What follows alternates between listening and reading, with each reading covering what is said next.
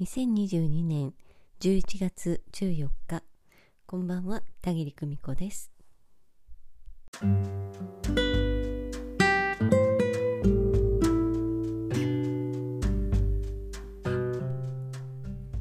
週の始まり月曜日皆様今日もお疲れ様でした、えー、本日はですね先日行いましたインスタライブにねいただいたお声を一つご紹介しようかなと思います、えー、DJ たぎりのスマイルレディオ楽しかったです。赤い装いとキラキラの笑顔が素敵でした。しばらく失敗について考えてみて人に迷惑をかけたり何か言われたり知られたりしたら失敗としミスより重く考えているという自分の傾向を知れました。そしてアーカイブしてくださると私へのメッセージを聞きたい時に何度でも確認できると今更実感しました。嬉しいですといつもありがとうございますというふうにいただきました、えー、嬉しいですね。こんな風にお声をいただきまして他にもね、え、実はたくさんお声をいただいてるのでね、え、またブログの方でご紹介したいなと思っていますけれど。であの失敗というタイトルでねお寄せいただいたメッセージを読んでコメントをつけてね、えー、ライブを行ったんですけれど。そしてね私の大失敗についても恥ずかしながらお話をしたんですけれども、まあ、人の失敗談ってね人の失敗談って本当に聞いていてもまあそのぐらいはあるんじゃないとかそのぐらいなら私の失敗よりマシよなんてね、えー、思ったりするんですけれどもね、うん、でも自分が当事者になった時にはそれはね本当に重い事態に捉えてしまうということが、えー、私たちにはあるんではないかなと思うんですよね、えー、この今お声をいただいた方がねおっしゃるように人に迷惑をかけたり何か言われたり知られたりしたら失敗である、うん、ね失敗であるという。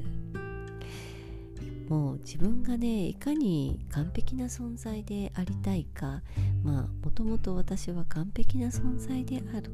ということをね、えー、私たち握りしめているかということをねこんな風に表現していただいたんですよね。えミスというよりも重く考えている。ね、えこれはねあのこの方の傾向というのもありますけれども私たちみんなに言えることではないかなと思うんですよね。あああんなことを言われてしまったと。ね、え、その言われるようなことをした自分は失敗を犯してしまったんだというふうにね考えてしまうんだけれど。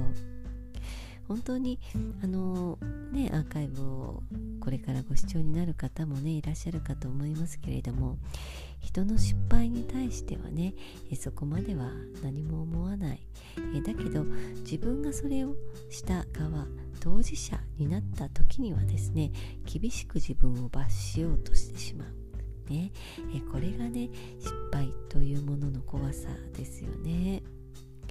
本当でしたらその失敗から学んで次へ行ったらいいだけなんですけれどもね、えー、でもこんなことをしたし自分は許されないという観点からね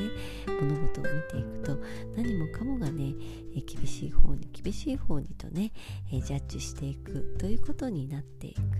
うん失敗を聞いてくださってね皆さんがくすっと笑っていただいたようにね、えー、そんな風に人の失敗もまた自分の失敗もですねおおらかに捉えながら、えー、私たち一つ一つね、えー、軌道修正していけたらこんなに力強いことはないのかなと思います、え自分のことを優しい目で眺めてね、えー、許していくことができるとね、えー、人の失敗ということに対してもまあまあ、こういうふうにしたらリカバーできるんじゃないのとかね、えー、じゃあ今回はここまでということにして次また頑張ろうよなんてね、え、優しいお声をかけることもできる、こんな風にね考えられるななんて思いました。えアーカイブ何度も何度もご覧いただいてまた、えー何度も何度もくすっと笑っていただけたらこんなに嬉しいことはありません。お声をいただきましてありがとうございました、えー、今夜も少々冷えてまいりましたよ、えー、皆様暖かくしてお休みになってください。今夜もご訪問くださいましてありがとうございました。それではまた。